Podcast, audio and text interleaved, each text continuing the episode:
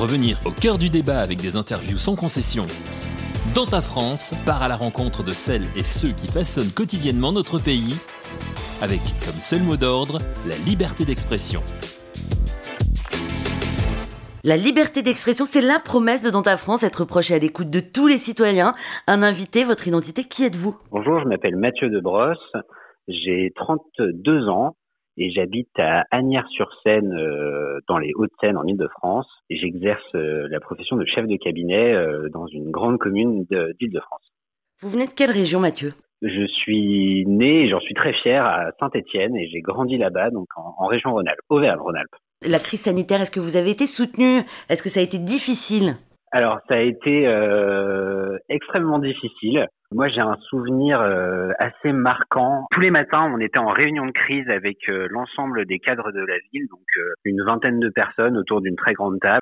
On faisait le tour des sujets avec euh, bah, parfois des absences de validation politique parce que les élus n'étaient pas toujours joignables. Alors heureusement, on avait toujours le maire avec nous, mais il y a des élus qui ont des délégations, donc voilà, il y y a des validations politiques qui ont pu manquer. Et au niveau de l'État, enfin moi en tout cas, je trouve qu'on était assez peu soutenu.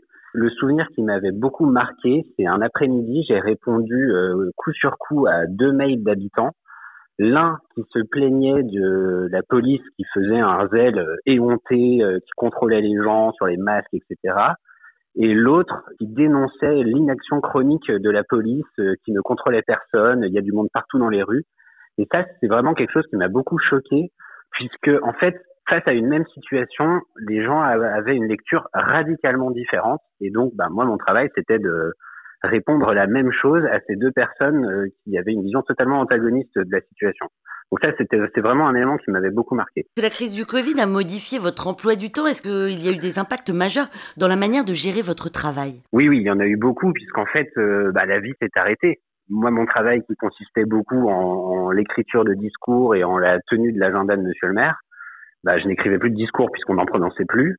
Et l'agenda, en fait, il était géré euh, quasiment à la demi-journée au, gré des urgences qui arrivaient. Euh, ici, un, ici, un besoin de masque. Euh, là, dépêcher un chauffeur ou un peu de logistique pour aider, aider un hôpital à transporter soit des malades, soit des, des, des moyens matériels. donc oui, oui, ça a considérablement bouleversé notre quotidien plus bah, les, les, réunions avec la préfecture qui sont arrivées au bout de, de, de quelques semaines euh, à se mettre en œuvre, où là, bah, on essayait de suivre bon an mal an les directives. Euh, on voyait d'ailleurs que le préfet, il était dans une position extrêmement difficile, puisque en fait, il faisait passer des consignes sur lesquelles il n'avait pas la main, et il demandait à des gens qui n'ont pas la main sur ces consignes de les mettre en application. Il y a eu un grand moment de flottement institutionnel à ce moment-là. En tout cas, c'est comme ça que je l'ai ressenti. Humainement, comment avez-vous vécu les confinements successifs? Alors, j'ai eu la chance de venir travailler euh, quasiment tous les jours, qui m'a clairement beaucoup, beaucoup aidé. Comme euh, des millions de gens, j'habite dans 30 mètres carrés avec ma compagne. Donc, euh, on serait vite devenu fou si on avait été ensemble tous les jours. Donc, moi, je considère que j'ai été, j'ai fait partie des très chanceux qui ont pu travailler, qui ont pu se rendre sur leur lieu de travail plus précisément.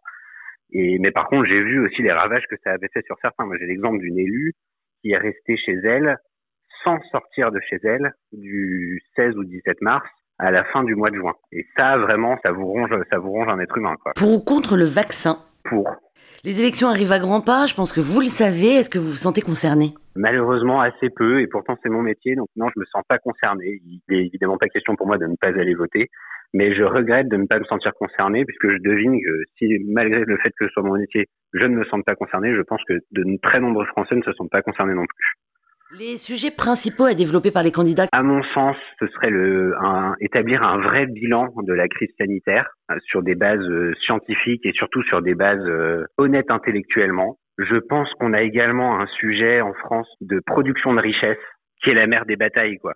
Quand on voit un déficit commercial à près de 80 milliards d'euros et ça ne fait que grossir depuis 20 ans, on comprend en fait l'origine de beaucoup de nos maux. La France ne produit plus d'argent elle ne fait qu'en demander aux autres pour le redistribuer. Ça va générer à court ou moyen terme des difficultés euh, colossales, quoi. Colossales. Vous allez voter pour qui? Moi, je vais voter pour Valérie Pécresse. Un enjeu principal pour vous, humain, environnemental, sociétal, quelle serait votre France idéale de demain? Ce serait une France qui est euh, respectée sur la scène internationale qui me semble assez fondamentale, puisque si les Français euh, se sentent respectés par l'extérieur, j'ai l'intuition qu'ils ne se taperont pas dessus. Dans ta France, votre liberté d'expression. Un podcast Faire de lance.